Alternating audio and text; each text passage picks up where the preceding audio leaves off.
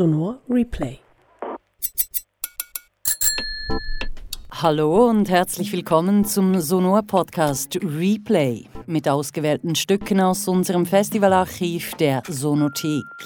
In diesem Podcast präsentieren wir euch Reportagen, Features, Klangkunst und Hörspiele aus den vergangenen zwölf Festivaljahren. Die heutige Folge, die ist mit mir, Wilma, mit Anton Rai und seinem Viktor. Viktor? Bist du denn wirklich Viktor oder ein anderer? Ich bin Viktor. Ja, was zweifle ich daran? Ich kenne nun auch den Begriff des relativen Mehrwerts und das allgemeine Gesetz der kapitalistischen Akkumulation. Ich glaube, ich brauche einen Wodka. Das Hörspiel Viktor von Anton Rai erzählt von den letzten Atemzügen des Realsozialismus, vom Zerfall der Sowjetunion und dem Aufstieg der russischen Oligarchen am Beispiel des berühmt-berüchtigten Viktors und seinem Wirken auch in der Schweiz.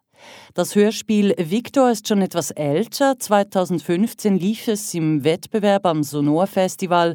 Gerade heute aber lohnt es sich, das Stück nochmals auszugraben angesichts der aktuellen weltpolitischen Entwicklungen, dem Krieg in der Ukraine und den Sanktionen gegen die russische Oligarchie. Wir hören zuerst das Hörspiel, lassen es auf uns wirken und dann erzählt Anton Rai, was im Detail dahinter steckt und wie es für ihn war, Viktor heute wieder zu hören. Viktor, ein Hörspiel von Anton Rai in Zusammenarbeit mit Danny Wehmüller und seiner Theatergruppe Rattenfänger aus Muttenz.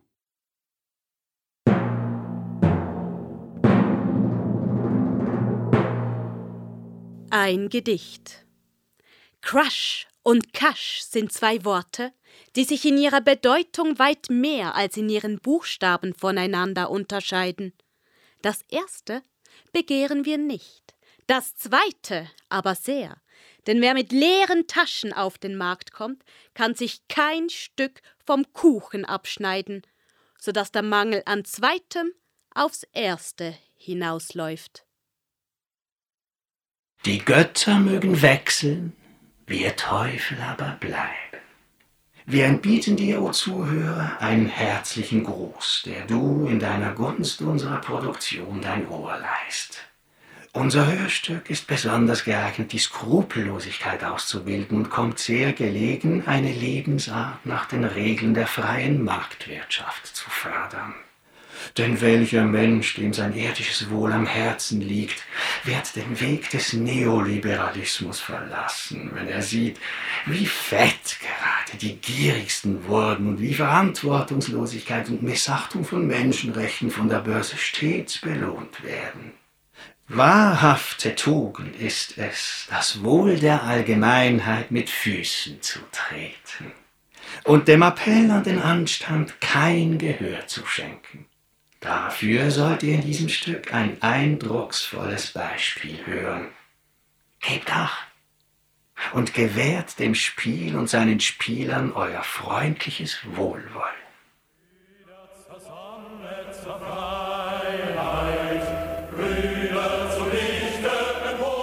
Erster Teil. An der Moskauer Universität Institut für Sozialistische Wirtschaftswissenschaften, späte 1980er Jahre. Die Professorin klagt. Wie traurig ist doch mein Los, da ich hier in der Sowjetunion der Jugend den Marxismus beibringen soll. Ich habe kaum Erfolg und dabei viel Mühe und Ärger. Umso mehr, als ich nicht begabte Studenten, sondern bonierte Dummköpfe und Holzklötze unterrichten muss. Die Professorin ist eine sadistische KGB-Agentin. Sie wird mich bei der Prüfung durchfallen lassen. Wehe mir Armen. Sei so gut, Kamerad. Hör mich ab. Ich will dir die einzelnen Kapitel aufsagen, sodass ich nachher das Aufgegebene leichter wiederholen kann. Es ist zu spät. Schon betritt die Professorin den Seminarraum. Oje, oh weh und ach. Sag vor, ich bitte dich, und schieb dein Buch ein wenig näher her. Ich werde dir nach Kräften Gleiches mit Gleichem vergelten. Es ist wahrhaftig ein Wunder, dass Viktor heute rechtzeitig zum Marxismus-Seminar erscheint. Es ist ja sonst nicht seine Art, pünktlich zu sein. Viktor? Worin besteht der Fetischcharakter der Ware? Ich weiß nicht, Frau Professorin. Warum nicht? Im Studentenheim gab es gestern einen Stromausfall, so dass ich nicht lernen konnte. Das ist die übliche Entschuldigung bei dir. Dann trag das Kapitel über die Profitrate vor. Die allgemeine Formel des Kapitals ist G wird zu W wird zu G Strich. Das heißt, eine Wertsumme wird in Zirkulation geworfen, um eine größere Wertsumme aus ihr herauszuziehen. Der Prozess, der diese größere Wertsumme erzeugt, ist, ist das Kapital. Der Kapitalist. Die Arbeitskraft. Oder so. Mach das Buch zu, du Dummkopf. Nochmals von vorn. Der Prozess, der diese größere Wertsumme erzeugt, ist die produktive Kapitulation. Der Prozess, der sie realisiert, ist der Zirkel. Der Zirkus. Die Zirkulation der Ware. Da sieh doch mal einer diesen zweibeinigen Eslern. Gleich schlage ich dir alle drei Bände meiner ledergebundenen Marx-Ausgabe um den Kopf. Ich kann doch die Lektion. Also, dann los. Der in der Ware enthaltene Wert ist gleich der Arbeitszeit, die ihre Herstellung kostet. Doch dem Kapitalisten ist es gleichgültig, die Sache so zu betrachten, da er das Kapital äh, vorschießt. Ist das etwa der Anfang von dritter Band, Kapitel 2? Ich werde dafür sorgen, dass dir das Staatsstipendium entzogen wird. Bitte nicht. Dann ist es mit deinem liederlichen Studentenleben aus und vorbei. Oh nein. Im Frühling wirst du Kartoffelfelder umspaten, im Sommer Steine klopfen, im Herbst bei der Rübenernte eingesetzt und im Winter auf dem roten Platz den Schnee räumen. Gnade. Und ich werde dich als ein Schmarotzer am Volkseigentum dem Zentralkomitee melden. Nur das nicht. Das KGB wird dir in einem geheimen Kellerverlies tüchtig den Hintern versohlen. Nein. Dann wirst du nach Sibirien deportiert und in ein Straflager gesteckt. Bitte nicht. Du Dummkopf, der nichts lernen will. Im Sommer werden dich Millionen Mücken stechen, von denen eine jede mehr Hirn hat als du. Und eines schönen Winters werden dich Wölfe und Bären fressen. Erbarmen, bitte. Ich übe kein Erbarmen, wenn es um Marx geht. Hast du dich wenigstens auf die Diskussion des dialektischen Materialismus richtig vorbereitet? Nein, nein, nein, nein, gar nicht. Dann raus. Verschwinde aus meiner Lehrveranstaltung. Oh je, aber wo mich doch gerade die, die Dialektik so interessiert. Raus jetzt. Ich wurde doch schon so oft rausgeworfen. Raus! Oh nein, ich werde sterben. Ich falle schon beinahe tot um, wenn ich an Kartoffelfelder nur denke. Höre ich aber von Sibirien mit all den Mücken und Wölfen, dann bin ich bereits so gut wie hinüber. Man wird dich in Sibirien hobeln, bis aus dir Holzklotz Späne werden. Verdammt kalt ist es dort auch und, und es gibt nie genug Wodka. Ja, heul nur, aber draußen. Gib du die Lektion wieder, Medvedev. Die allgemeine Formel des Kapitals ist G wird zu W wird zu G Strich. Das heißt, eine Wertsumme wird in Zirkulation geworfen, um eine größere Wertsumme aus ihr herauszuziehen. Der Prozess, der diese größere Wertsumme erzeugt, ist die kapitalistische Produktion. Der Prozess, der sie realisiert, ist die Zirkulation des Kapitals. Was für ein ordentlicher Student. Solch kluger Köpfe mag und schätze ich. Sagen Sie, Putin, worin der Fetischcharakter der Ware besteht? Eine Ware scheint auf den ersten Blick ein selbstverständliches, triviales Ding. Ihre Analyse ergibt jedoch, dass sie ein sehr vertracktes Ding ist, voll metaphysischer Spitzfindigkeit und theologischer Mucken. Als Gebrauchswert haftet ihr kaum etwas Mysteriöses an. Eine Als enorme Begabung. der bleibt überhaupt nie stecken. So ein Kerl müsste Viktor sein, wenn dann mal etwas Rechtes aus ihm werden soll. Geht nun in die Semesterferien. Besauft euch nicht so oft mit billigem Fusel und seid danach pünktlich wieder hier.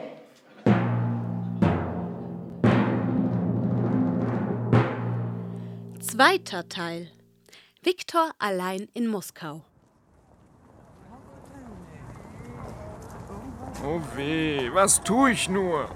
Wohin soll ich mich wenden? Ich weltweit unglücklichster Student der sozialistischen Volkswirtschaft. Dauernd lehnt man meine Semesterarbeiten ab und lässt mich durch die Prüfungen fallen. Der Ruf eines notorischen Dummkopfes und Versagers klebt an mir. Ich will doch Wirtschaft studieren, um später als linientreuer Apparatschik in der Staatsverwaltung Karriere zu machen. Und nicht Kartoffeln pflanzen, Schweine hüten, Schubkarren stoßen, Kohlensäcke schleppen, schwitzen und schweißen im Stahlwerk oder gar in Sibirien im Dreck stecken. Doch habe ich kein gutes Gedächtnis und kann nichts behalten. Wie aus einem zerbrochenen Gefäß die Flüssigkeit, die man hineingießt, wieder herausläuft, so flüchten die Lehren von Marx aus meinem Kopf. Was soll ich nur tun? Das Lenin-Mausoleum ist nicht weit von hier, auf dem Roten Platz an der Kremlmauer. Was zögere ich noch? So werfe ich mich denn demütig an Lenins Sarkophag nieder. Da will ich um die Gaben des Geistes bitten, die mir fehlen, und an diesem Ort der Kraft Hilfe suchen, auf dass mein Verstand scharf wie ein Messer und mein Gedächtnis lückenlos wie beim Elefantenhirn wird. Väterchen Lenin wird dem, der ihm zuruft, seine helfende Hand nicht verweigern. Die Aura an dieser Stätte der sozialistischen Inspiration wird meine Gehirnfunktion revolutionieren. Viktors Gebet Sei gegrüßt, Genosse Lenin, Vater eines neuen Zeitalters. Sei gegrüßt, leuchtender Stern des gesellschaftlichen Fortschritts, der du uns ein neues, besseres Leben verheißest.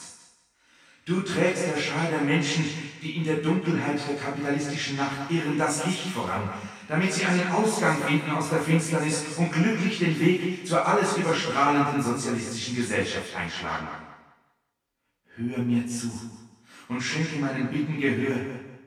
Blicke gütig auf mein Flehen hier in diesem deinem schönen Mausoleum. Komm mir in meiner Not zu Hilfe. Ich will meinen Verstand wie es sich gehört, durch die marxistische Lehre bilden. Aber genau an diesem fehlt es mir.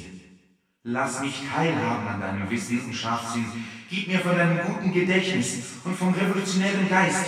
Allein daran fehlt es mir als Einzigen.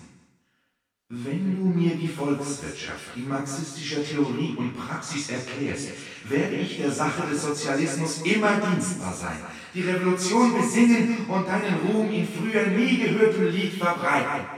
Auch du, erhabener Karl Marx, größter Vordenker aller Vordenker, der du Hegel vom Kopf auf die Füße gestellt hast und durch dein Werk das Kapital zu immer größerer Ehre kommen sollst, blicke gütig auf mich und meinen Hilfeschrei. Viktor schläft ein. Im Traum hört er die Völker rufen. Marx, Engels, Lenin, ihr Zierden der Erde, Botschafter der Freude für die Menschheit, Zuflucht der Elenden, Heilmittel gesellschaftlicher Missstände, seid gegrüßt. Marx, Engels, Lenin, Heilsbringer der und der Toten, Vordenker des revolutionären Umsturzes, seid so viel Mal gegrüßt, wie Völker im weiten Umkreis der Erde auf eine bessere Zukunft hoffen. Marx, Engels, Lenin, euch nennen wir die Garanten für Gerechtigkeit, Fortschritt und immerwährendes irdisches Glück. Nun spricht Karl Marx. Es ist meine Freude, den Mitmenschen Wohltaten zu erweisen, und ihnen meine Hand und die drei Bände meines Kapitals entgegenzustrecken, damit sie den paradiesischen Zustand des sozialistischen Zeitalters betreten, erlöst aus dem blutigen Rachen der besitzenden Klasse. Denn dass sie dieses Ziel erlangen, dazu sind die Menschen geboren. Vernimm, Viktor, deine Bitten waren nicht in den Wind gesprochen. Was du wünschst, soll dir in reichem Maße gegeben werden. Du wirst von der Gabe der Weisheit so überhäuft, dass du die anderen Genossen in weitem Abstand hinter dir lässt. Überdies wirst du, wenn ein Kaderposten in der Partei frei wird, diesen übernehmen und den staatseigenen Betrieben vorstehen. Sieh zu, dass du die dir verliehenen Gaben im Sinne der Revolution und zum Wohl der Arbeiterklasse gebrauchst dass du im menschlichen Leben nichts Höheres hättest als die Partei, Fünfjahrespläne und den real existierenden Sozialismus. So wirst du für Frieden und Gerechtigkeit gut sorgen und nach deinem Leben in die Geschichte eingehen als glänzendes Vorbild für kommende Generationen. Viktor erwacht. Was war das? Habe ich geträumt? Ich sah Marx, Engels, Lenin und Mao leibhaftig vor mir stehen und mir ihre Hand reichen.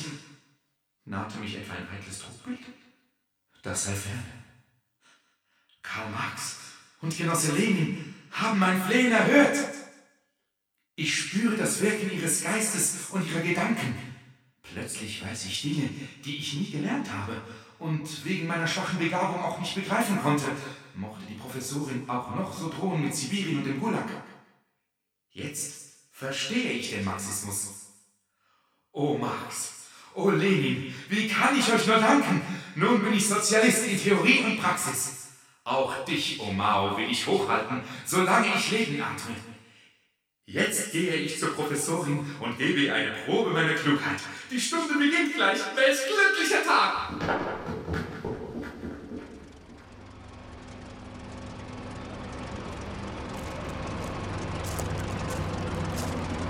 Aber warum hat es auf dem Roten Platz plötzlich so viele Panzer? Wenn Sie mir den Weg versperren, komme ich zu spät ins Seminar.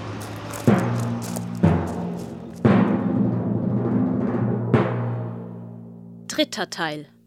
Im Seminar des Instituts für sozialistische Wirtschaftswissenschaften.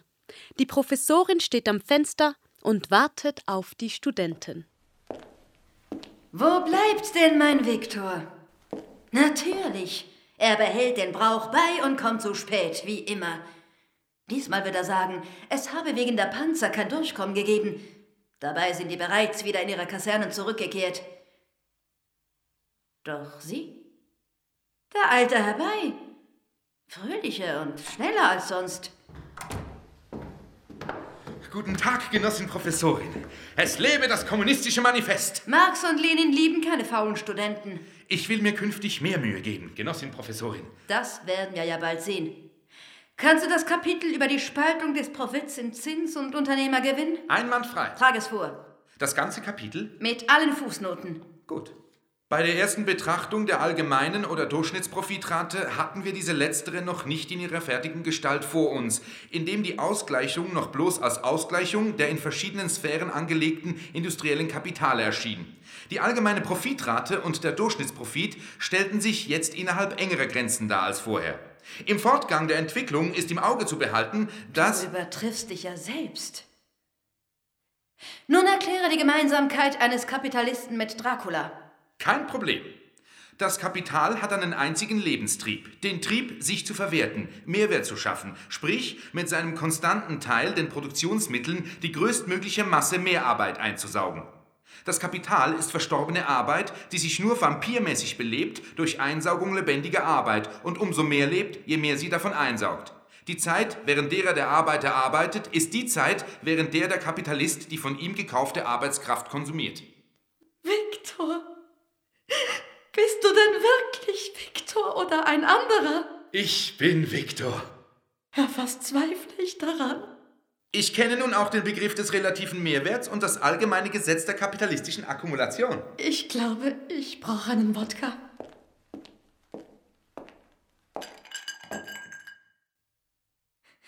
Welcher Zauberer hat dich verwandelt? Kein Zauberer, sondern Marx und Lenin haben die frühere Schwerfälligkeit meines Geistes von mir genommen und mir zugleich großes Wissen verliehen. Dann kennst du auch die Vorteile der sozialistischen Planwirtschaft. Klar. Oh, seltsame Wandlung. Ein Schluck reicht da nicht. Es ist ja auch eine doppelte Wandlung. Komm, wir saufen die ganze Flasche. Doppelte Wandlung? Das Zdravie.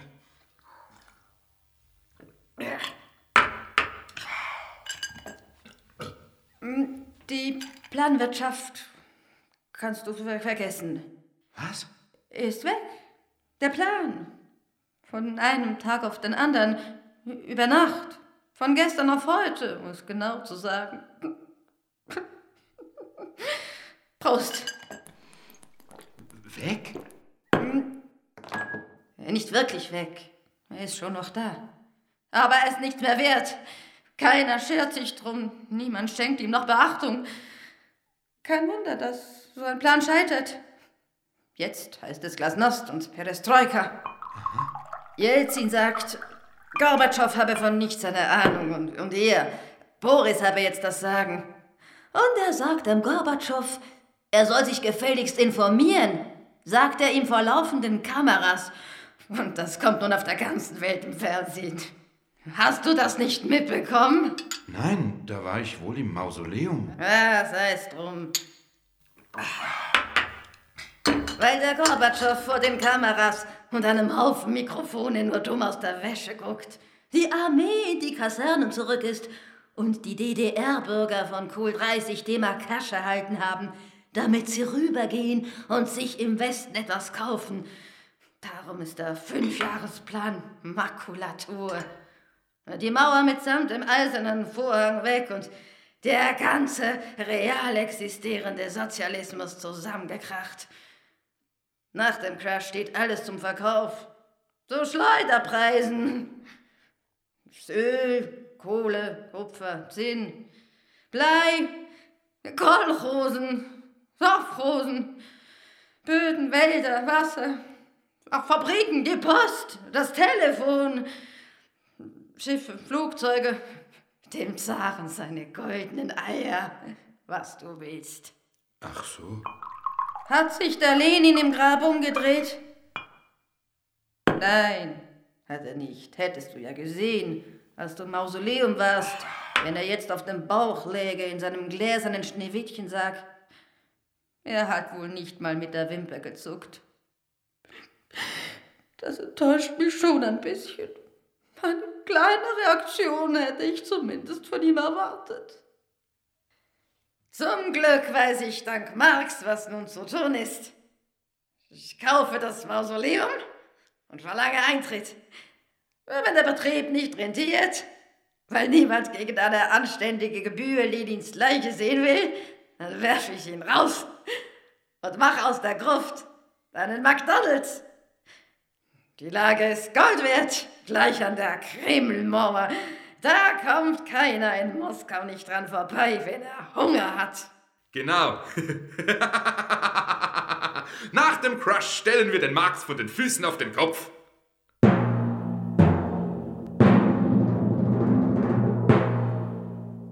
Vierter Teil. Zehn bis zwanzig Jahre später, irgendwo auf der Welt vor der Generalversammlung einer Aktiengesellschaft. Zwei Shareholder unterhalten sich. Haben Sie das gelesen? Da schreibt so ein Zeitungsfritze, wir Shareholder seien wie lästige Fliegen. Lassen Sie ihn schreiben. Schreibt er denn? Hier. Die Shareholder ernähren sich von der Arbeit anderer wie die Vampire vom Blut ihrer Opfer. Geht ja noch. So what? Wer wäre nicht glücklich, wenn er die NZZ in Händen hält und liest, dass seine Aktien wieder gestiegen sind? Vielen kommt unser Leben schmutzig vor. Einige nennen uns Heuschrecken. Was soll's? Lieber gesund und reich als arm und krank. Wir leben in einer freien Welt. Jeder kann es sich aussuchen. Wer seinen Lebensunterhalt mit sogenannt ehrlicher Arbeit verdienen will, darf das jederzeit tun. Ich ziehe Börsengeschäfte vor. Man sagt, Sie hätten ziemlich viel geerbt. Ja, und reich geheiratet habe ich auch. Das steht jedem frei. Ich mag es nicht, wenn man mich als Schmarotzer, Blutsauger und Heuschrecke beschimpft. Sie sind zu sensibel. Für die meisten Menschen sind wir Helden. Sie bewundern uns. Sie lesen in der Boulevardpresse von unserem Leben in Saus und Braus und erträumen sich unseren Swimmingpool und den Ferrari in der Garage. Nach der Methode fragen sie nicht. Oft genug ist es ja auch reiner Zufall. Wir sind Ihre Hoffnung auf den Sechser im Lotto. Unser Konzerngewinn dient Ihnen als Beweis. Kennen Sie den neuen CEO, der heute vorgestellt wird? Nur vom Hören sagen. Scheint aber ein tüchtiger Mann zu sein, mit allen Wassern gewaschen. Alte Schule. Ich hoffe nur, er verplappert sich nicht. Es hat nicht nur Vorteile, wenn eine Aktionärsversammlung in alle Welt übertragen wird. Allerdings, die Presse ist kritisch geworden. Dazu die Börsenaufsicht. Die? Sie sind zu verzagt, mein Lieber. Und Sie unterschätzen unsere Kreativität. Ah, es geht los. Der Verwaltungsratspräsident tritt ans Mikrofon. Wie ein Schiff ohne Kapitän leicht von den Meeresfluten verschlungen wird, so gerät die Holding, wenn sie keinen tüchtigen CEO hat, selbst bei gutem Börsenwetter in eine bedrohliche Lage. Darum ist es an der Zeit, Ihnen unseren neuen Chief Executive Officer vorzustellen, nachdem sich die Strategie des Alten je länger je mehr als unzeitgemäß erwiesen hat. Unserem neuen CEO wird die Aufgabe zuteil, den Börsenwert unserer Firma nicht nur zu bewahren, sondern ihn zu vermehren sowie Umsatz und Gewinn weiter zu steigern. Gewiss, wer dieses verantwortungsvolle Amt innehat, hat eine schwere Bürde zu tragen. Er soll untadelig charakterfest sein. Entschuldigen Sie, dass ich mich kurz einmische. Erkennen Sie mich noch? Ich bin's, Beelzebub, der Teufel. Ich werde übersetzen. Jedes Arbeitszeugnis bedarf heute einer Klartextübersetzung. Reden von Wirtschaftskapitänen auch. Er soll untadelig charakterfest sein. Will bedeuten, ein harter Hund ohne jede Empathie. Er muss soziale Verantwortung tragen. Aber nur, wenn sie den Konzerngewinn nicht schmälert. Er muss Gewerkschaften und Betriebsräte als wirkliche Partner sehen. Aber auf keine ihrer Forderungen eingehen. Und er muss die Unternehmensgewinnsteuern als Selbstverständlichkeit betrachten. Er soll sie meiden wie eine tödliche Krankheit. Ich darf Ihnen also unseren neuen CEO vorstellen, gewählt mit den Stimmen aller Verwaltungsräte. Viktor. Die Börse gibt ihren Segen dazu und macht die Investoren mit dieser Wahl glücklich. Das Wort hat nun Viktor. Danke, danke für Ihr Vertrauen. Ich werde es nicht enttäuschen. Die soziale Marktwirtschaft ist möglich. Was Viktor in seiner Antrittsrede sagt, ist ohne Belang. Wichtig ist nur, was er meint. Die soziale Marktwirtschaft ist möglich. Die soziale Marktwirtschaft ist. Ich werde das Unternehmen auf radikalen Gewinnkurs bringen. 20% Rendite sollten drin liegen. Dafür gehen wir keine Kompromisse ein. Dieses Geschrei wegen angeblicher Missachtung von Menschenrechten ist Rufmord und spielt der Konkurrenz in die Hände. Die Forderungen von Gewerkschaftsseite sind eine Frechheit. Ich habe keine Lust darauf einzugehen. Schließlich haben die Aktionäre ihr gutes Geld investiert und nun, nun erwarten sie etwas zurück. Als CEO will ich mich mit all meiner Kraft bemühen, durch Lohndumping, der Verlagerung von Arbeitsplätzen nach Fernost und durch Steuervermeidung die Produktionskosten zu senken und den Gewinn zu steigern. Ist möglich. Die soziale Marktwirtschaft ist möglich. Mögen die Verwaltungsräte ihre guten Beziehungen zur Politik nutzen und für unsere Geschäfte günstige Rahmenbedingungen garantieren. Ich danke Ihnen. Sympathischer Mann. Ich werde mein Aktienpaket massiv aufstocken.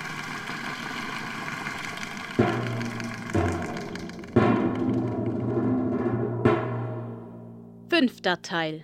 Heute. Viktor in der Zentrale seiner Holding. Nun bin ich nicht mehr nur CEO, sondern auch Verwaltungsratspräsident und Inhaber der Aktienmehrheit. Da kann ich das bei Marx Gelernte gut anwenden.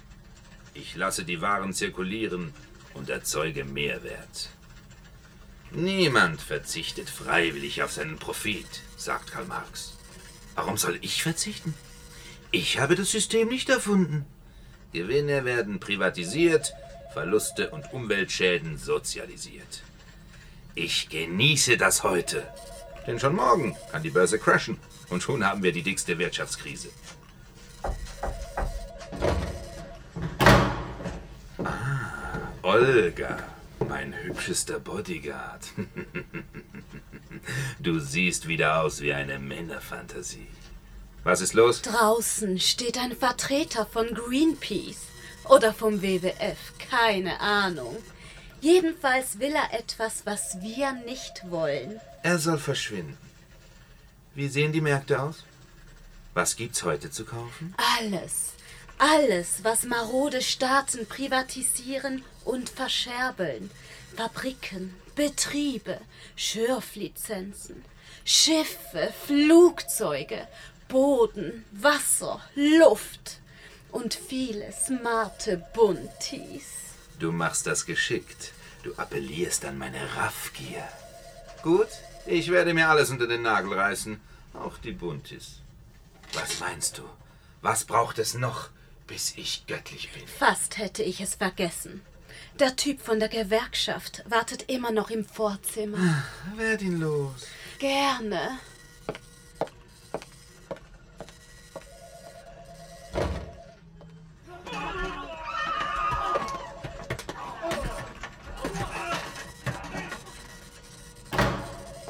Der Gewerkschafter ist weg. Bravo. Tritt solchen Leuten das nächste Mal gleich in den Arsch. Wenn ihnen ihr Lohn nicht passt, verlege ich die Produktion nach Polen und dann auf die Philippinen. Oder auf den Mond. Da bezahlt man keine Gewinnsteuer und staatliche Schranken gibt's auch nicht. Das All ist die Produktionsstätte der Zukunft. Zurzeit noch etwas weit weg von den Märkten, aber das kann sich ändern. Als Wirtschaftsführer muss man Visionen haben. Ein visionärer Unternehmer denkt heute nicht mehr nur global, sondern universal.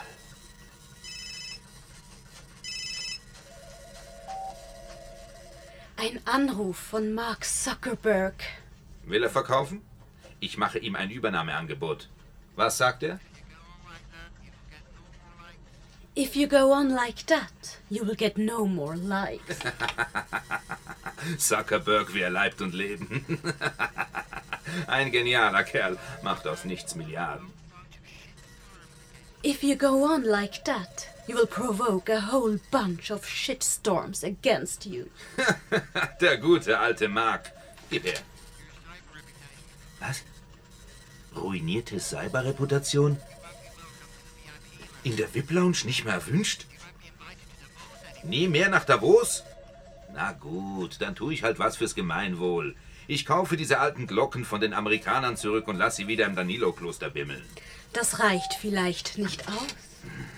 Ich bezahle das Überführen des Kadavers dieses Philosophen, wie hieß er noch gleich, in seine Heimaterde. Und wenn das immer noch nicht genug ist, kaufe ich einen Fußballclub und ein Museum dazu. Dann müssen mich die Leute lieben.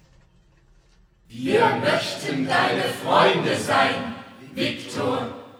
Eingeladen werden an die Partys, mit von der Partie, mit einem Kübli in der Hand, an deinen Buffets stehen, bei den Reichen und Schönen der Welt.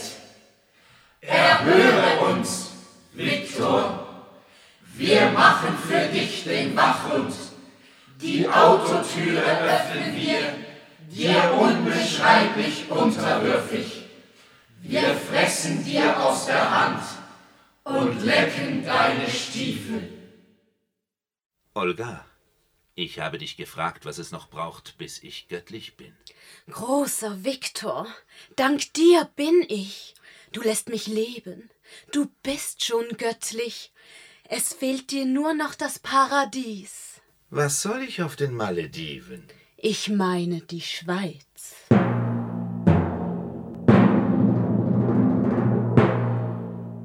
Sechster Teil. Zwischen Chur und Luzern auf einem Autobahnrastplatz. Wow. Trudi, schau mal da. Der ganze Parkplatz voller Ferrari. Das ist nach dem WF immer so. Die fahren jetzt wieder heim. Da, da kommt gerade der Rennbein, Banker. Heilige Mutter Gottes, hat der einen Anzug an. Da ist dann ein Stöffli. Todmüde bin ich vom WEF. Ich will mich hier auf dieser Raststätte etwas ausruhen und mir die verlorenen Kräfte zurückholen. Wie schön ist die Ruhe, wenn man müde ist. Wie willkommen der Schlummer. Hier will ich in meinem Testarossa einen erquicklichen Turboschlaf machen. Wie immer fahren auch Belial und Asmodeus vor, zwei Hilfsteufel, im schwarzen Mercedes mit Gutzer Nummernschildern. Heute folgt ihnen Viktor. Diesem wiederum folgt ein Zügeltransporter.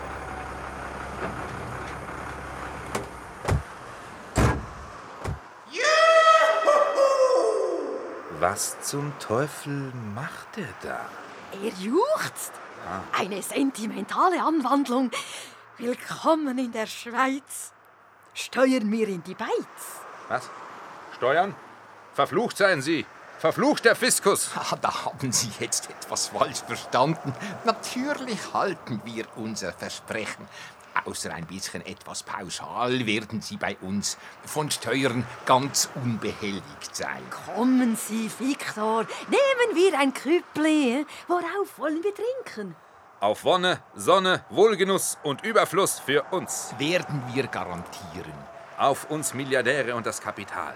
Gelobt seien Privatisierung, Globalisierung, Wilhelm Tell, die Banken und der Neoliberalismus. Das ist fast Wort für Wort der Schweizer Psalm.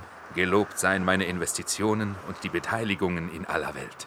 Gepriesen sei alles Irdische und die Sterne am Himmel kaufe ich auch noch. Wir küssen Ihnen Hände, Füße und Hinten. Willkommen im Paradies. Gepriesen seien meine Eltern, die mich für dieses Glück gezeugt haben. Besungen der Tag, als ich als Mensch auf diese Welt kam. Oh, wenn ich als Tier zur Welt gekommen wäre, wäre ich jetzt vollkommen mittellos und hätte vielleicht schon bald eine Ladung Schrot im Leib. Beim Jagdrevier erhält bei uns der Meistbietende den Zuschlag. Was ist denn das für ein Lärm auf diesem Parkplatz? Ah, Belial und Asmodeus sind am Werk. Ich muss sowieso weiter. Verdammt! Der Ferrari springt nicht mehr an. Sind das erste Anzeichen der Krise? Wahrscheinlich kein Most mehr im Tank, hä? Sieht so aus. Ah, ich kaufe mir einen neuen Ferrari. Mit vollem Tank. Sehen Sie, Viktor, das ist ein Einheimischer. Bald werden auch Sie mit unseren Gebräuchen vertraut sein. Den Wagen kann er natürlich von den Steuern absetzen. Ich werde mich hier wohlfühlen. Fahren wir weiter? Gut. Auf zu den glücklichen Gestaden des Gutzersees.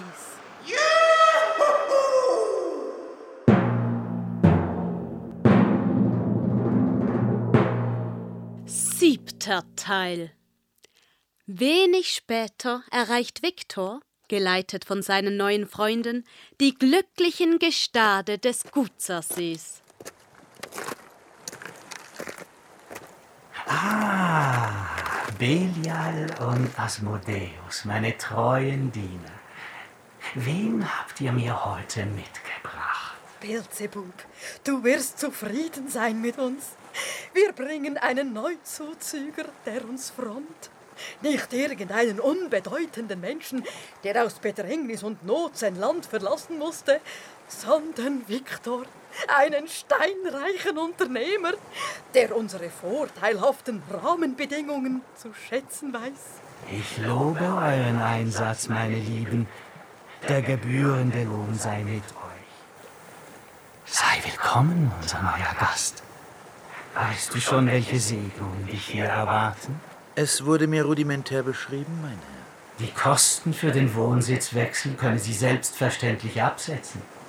Sollten Sie von Journalisten, Gewerkschaftern oder Menschenrechtlern belästigt werden, erhalten Sie gratis Polizeischutz. Falls der Schnee auf der Zufahrt zu Ihrer Villa frühmorgens nicht sofort geräumt wird, genügt ein Anruf.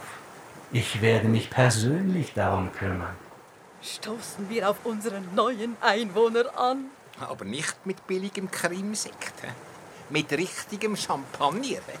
ja, der Kaviar auf den Brötli ist übrigens echt. Den übernimmt die Staatskasse. Vielleicht werde ich dann mal etwas für den Golfplatz oder eine Hallentennisanlage springen lassen, um mich erkenntlich zu zeigen. Langsam, langsam. Zuerst ein wenig akklimatisieren, nur nicht gleich ins Kraut schießen.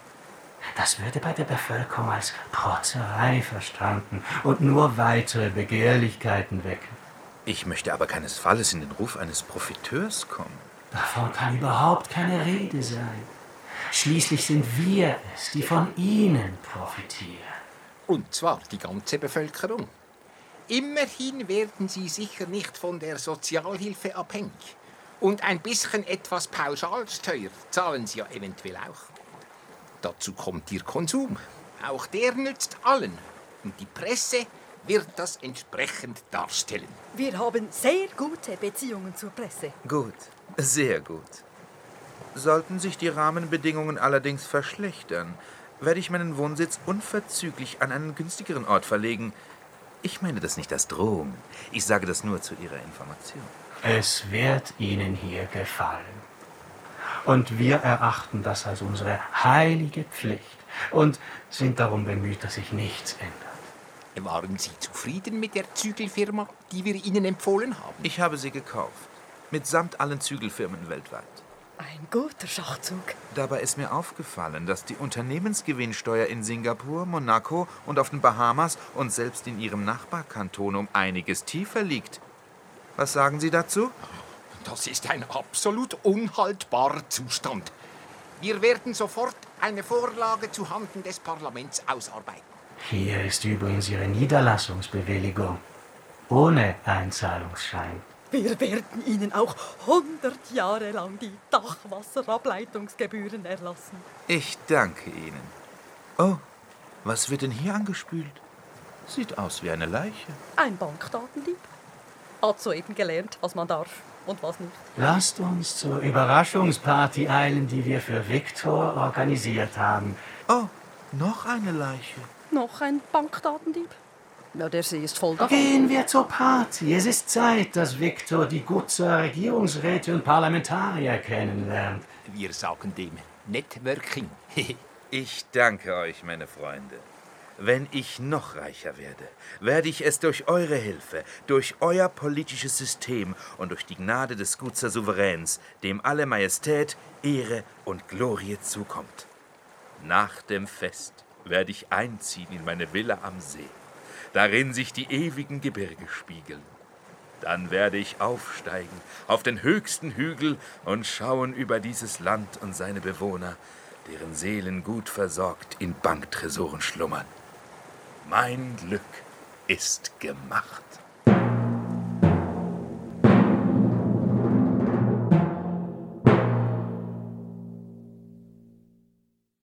Sonor Replay.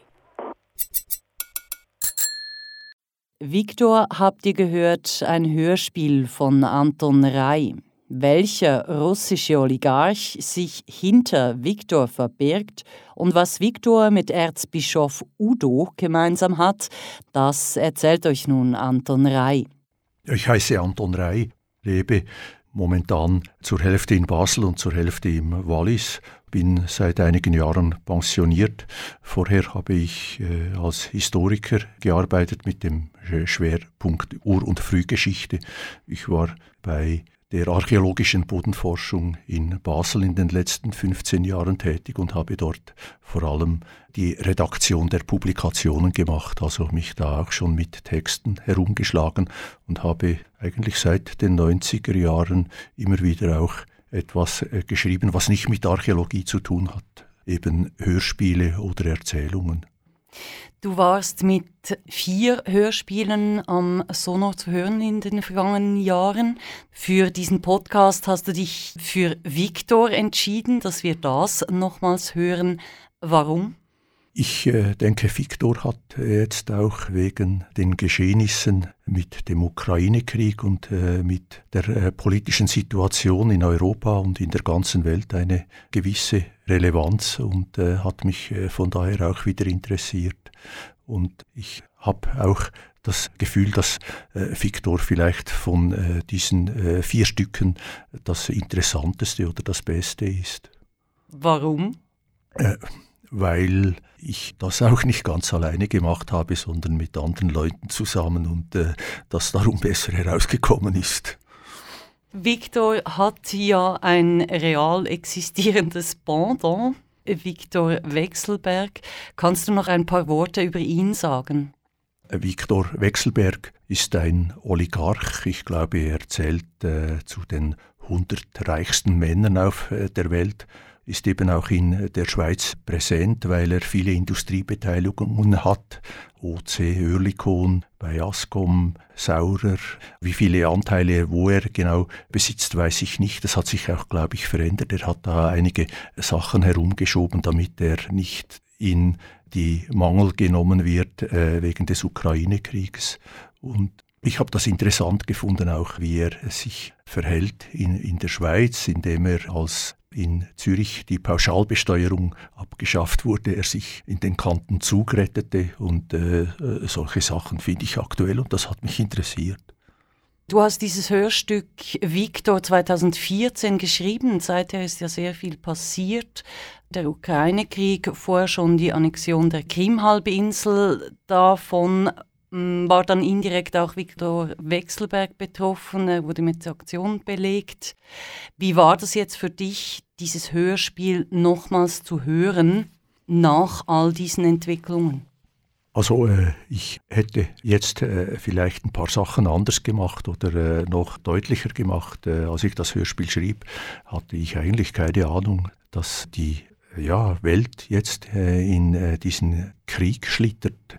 Ich habe damals eigentlich mehr an mich auch gedacht und äh, dass dieses Ereignis der Wende des Falls des Eisernen Vorhangs eine wichtige Zäsur war auch in meiner Lebensgeschichte und äh, viele Ansichten und viele Überzeugungen damit auf den Haufen geworfen wurden. Und da habe ich da ein bisschen den Schwerpunkt gesetzt und jetzt äh, würde ich das wohl etwas anders machen und vor allem den zweiten Teil des Hörstücks äh, ein bisschen anders gestalten noch. Darf ich da nachfragen, inwiefern ja. hat die Wende deine Überzeugungen und Ansichten verändert? Es hat mich verwirrt und auch irgendwie orientierungsloser gemacht, als ich schon zuvor war, weil die Welt war als kalter Krieg herrschte relativ einfach strukturiert, habe ich gefunden, mit den zwei Blöcken, die sich gegenüberstanden und sich gegenseitig in Schach hielten.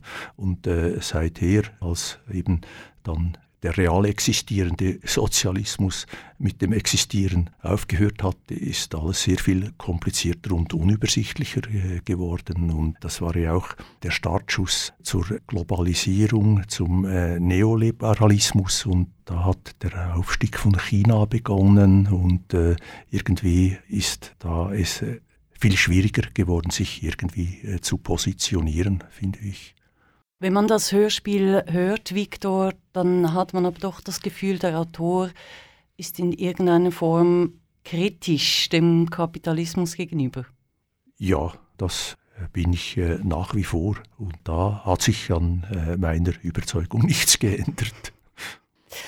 Das Hörspiel zeichnet den Aufstieg von Viktor Wechselberg auf. Das wird beim Hören relativ schnell deutlich. Im Begleittext erwähnst du aber auch noch eine zweite wichtige Inspirationsquelle, nämlich das Jesuitendrama Spiel vom Erzbischof Udo von Jakob Grezers von 1587.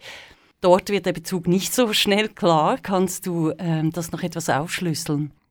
Das ist vielleicht auch ein bisschen Zufall, dass ich diese beiden Dinge so zusammengebracht habe. Ich war in dieser Zeit so mit äh, Barockliteratur beschäftigt. Simplicissimus von Grimmelshausen, der verzweifelte Humor, der äh, darin steckt, äh, hat mir gut gefallen.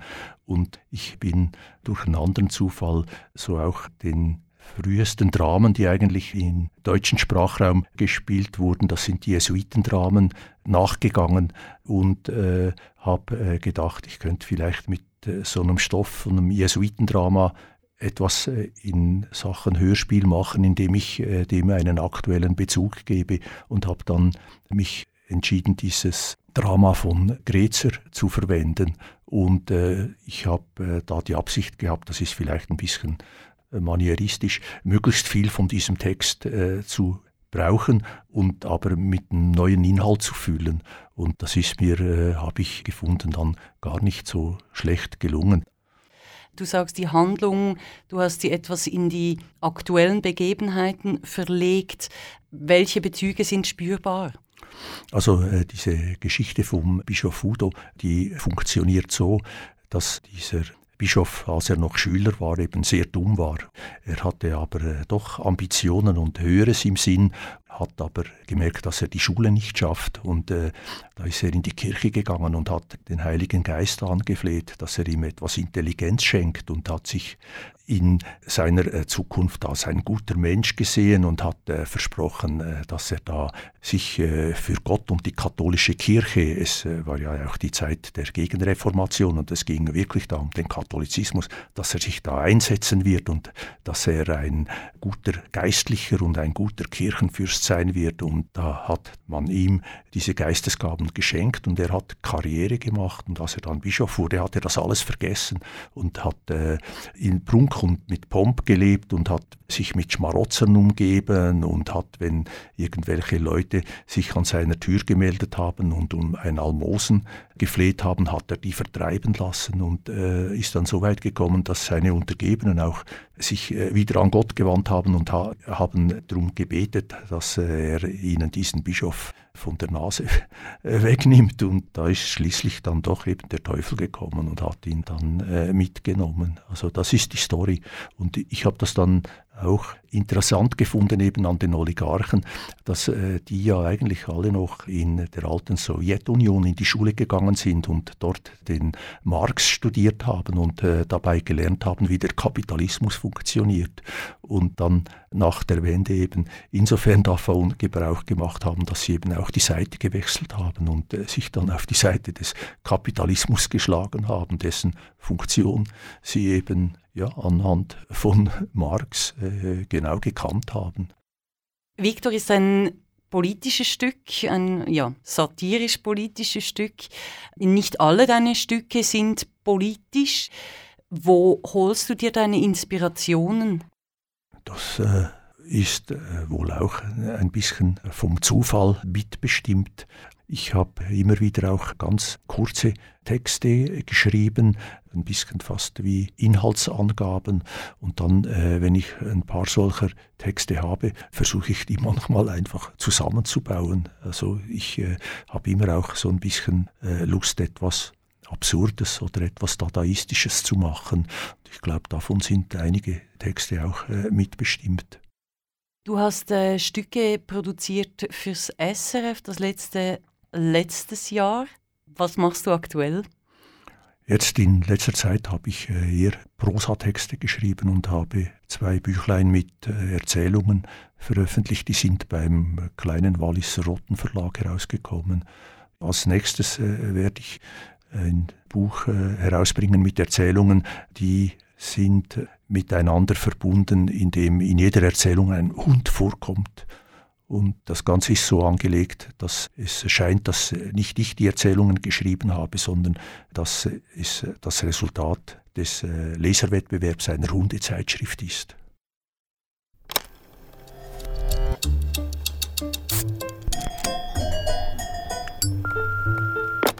Sonor Replay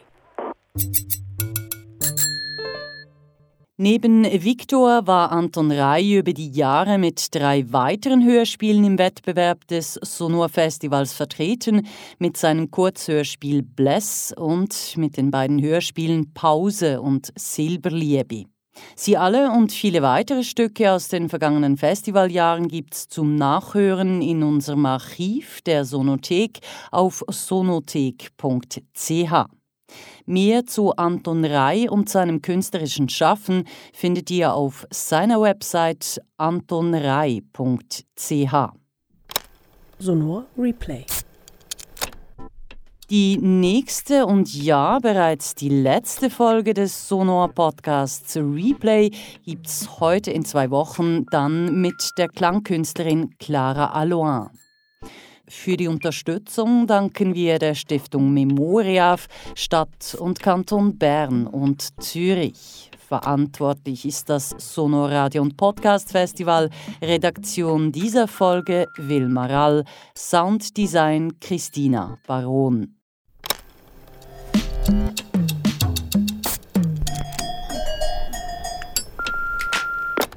Sonor Replay.